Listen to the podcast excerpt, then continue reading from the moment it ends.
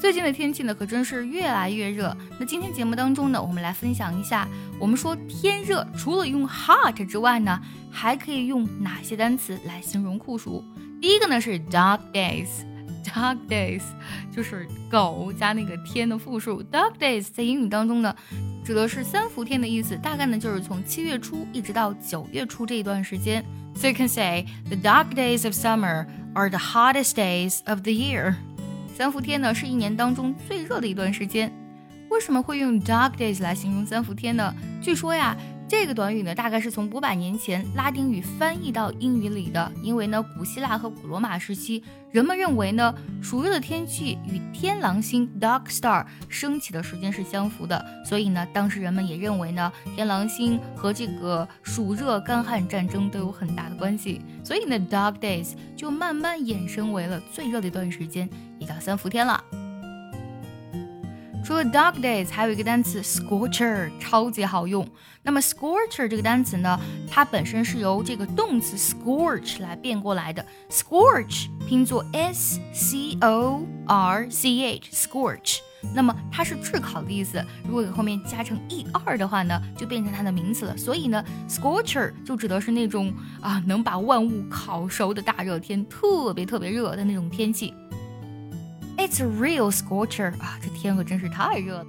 如果你想提升自己的发音和口语，可以加我的微信 J E S S I C A 六六零零一，也可以呢在我们节目的文本处找到这个微信。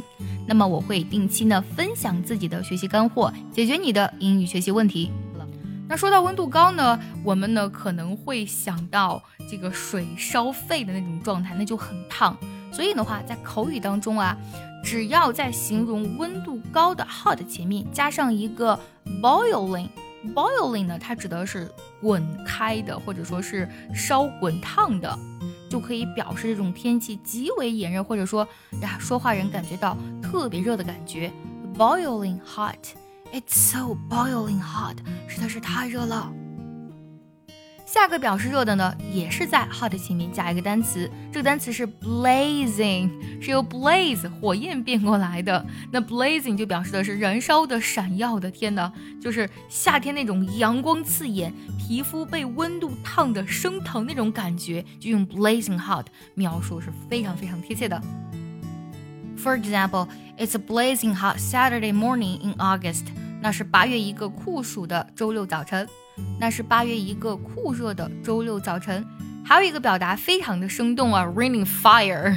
I don't want to go out, it's raining fire。我实在是不想出去，因为天上在下火，就是天太热了。所以 rain fire 就是下的下雨那个单词，再加 fire，rain fire 就指的是天气太热了。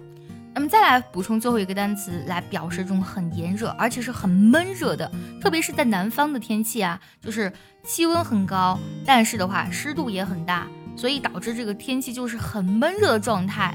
那么很闷热的，我们用 sultry 来表示，它拼作 s u l t r y，sultry。For example, the sultry weather caused us much discomfort。啊，闷热的天气让我们真的很不舒服。天气越来越热呢，我们今天学习了很多，除了用 hot 表示热的地道的表示天气的表达，它们分别是 dog days、scorcher、boiling hot、blazing hot、rain fire、sultry。你都记住了吗？See you next time.